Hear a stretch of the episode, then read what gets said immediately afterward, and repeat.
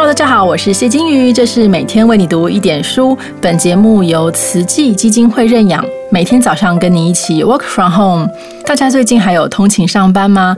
当然，有些朋友你可能因为分流或是居家工作，但还是有人要通勤啊。所以搭公共交通工具的时候，真的要特别小心哦。我自己是好一阵子没有搭过这个火车或高铁了，突然觉得有点怀念。那尤其火车呢，是一种历史悠久的交通工具，在工业革命开始之后，火车跟铁路就被认为是开发的象征，表示进步啊，表示这个经济很繁荣啊。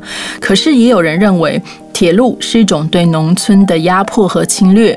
当然，我自己觉得铁路本身是无辜的，可是寄托了很多的情感跟考量之后就不一样了。我们今天再一次邀请云城文化的发行人廖志峰先生，跟我们谈谈他生命里的铁道时光。到底铁道从什么时候开始变成一种浪漫的追寻？生命里有两条河流和一段铁道。河流是基隆河和淡水河，铁道是北淡线。这三条城市的动脉在台北盆地的西北方相交或并行，最后奔流赴海。这三者也是成长过程中难以分割的活动布景。你很少只看到河流，却看不到铁道的。比起河流，更靠近生活的活动空间的是铁道。小时候我们称它“梯级楼”。对我来说，看见火车是很自然的一件事。如果你问我第一次看到火车是什么时候，我会说自出生以后。三岁之前住在双连车站附近，距离铁道范围不到二十公尺，但是年纪太小，没有火车的印象。之后搬到一样位在铁道经过的建潭，火车就算不是每天看见，也是每天都听见它的声音。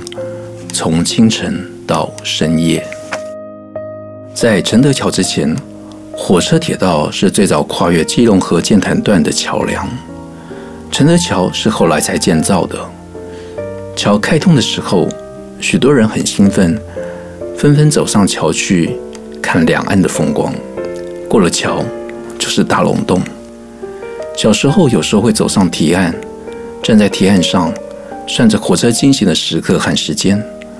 估算着自己跑步的速度，想尝试一下从铁道穿过河面的快感，但直到小学毕业，始终没有勇气尝试，缺乏跨越的决心。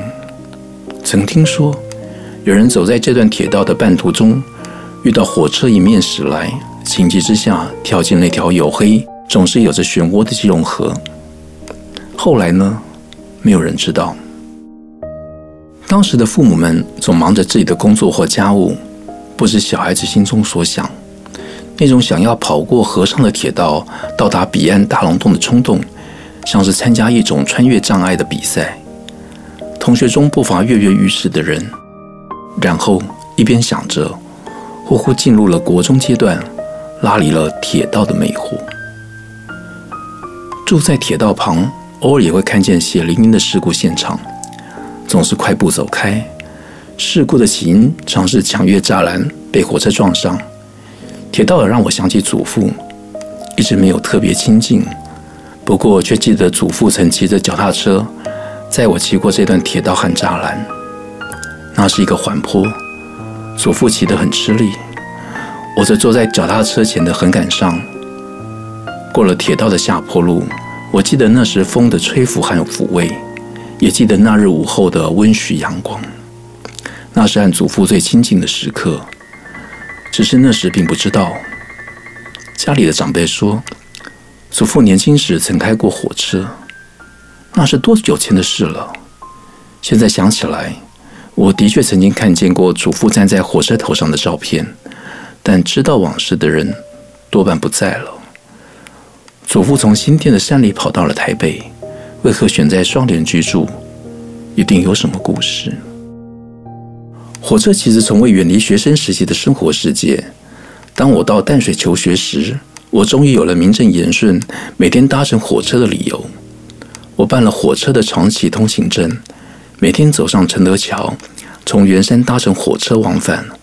如果你问我大学四年最大的收获是什么，拉近了与铁道的距离是其中的一项。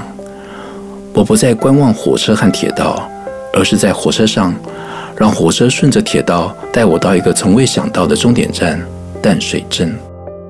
在圆山站上车也是一种新奇体验。最新奇的地方在于，你一边等着火车进站，一边听着附近大鹏剧校的学生清晨练功的吊嗓传入耳际，好像是一种话外音，悠悠的与世无涉。剧校也好，北淡线的台铁列车也好，后来一起消失了。在我入伍那一年，既然是搭火车，追火车的经验就不会少。有几次，我冲进了月台，火车正离站启动，于是往最后一节车厢跑去。那节车厢车尾的通道，是你跳上火车的最后机会，有时还带着点游戏的心情。我最记得一列黄昏列车，这列车从淡水站开出，到达北投时，等着会车的空档会停留十分钟，十分钟的空档足以让你溜下车，出站。到街上晃一下，再回到车上。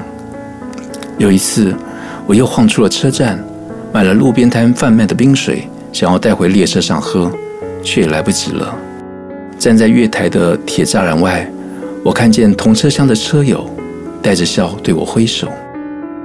还有一次追火车的记忆深刻，那次是到国军文艺活动中心听戏，散戏时距开往淡水的末班车大约只有二十分钟。我一路从中华路冲向台北火车站，进到站内，再跑上天桥，穿越六个月台，刚好赶上。我至今还记得那个靠近郑州路的第六月台。不过等到查票时，我才发现学生证和火车通行证一起掉了。最后我还因为遗失学生证，记了一只警告，学生生涯里唯一的一只。今天的捷运虽然覆盖了当日铁道的旧轨，不过。每一次的重游淡水，都是一次记忆的苏醒。铁道铺展了我从童年到青年的时光，恋恋的风尘。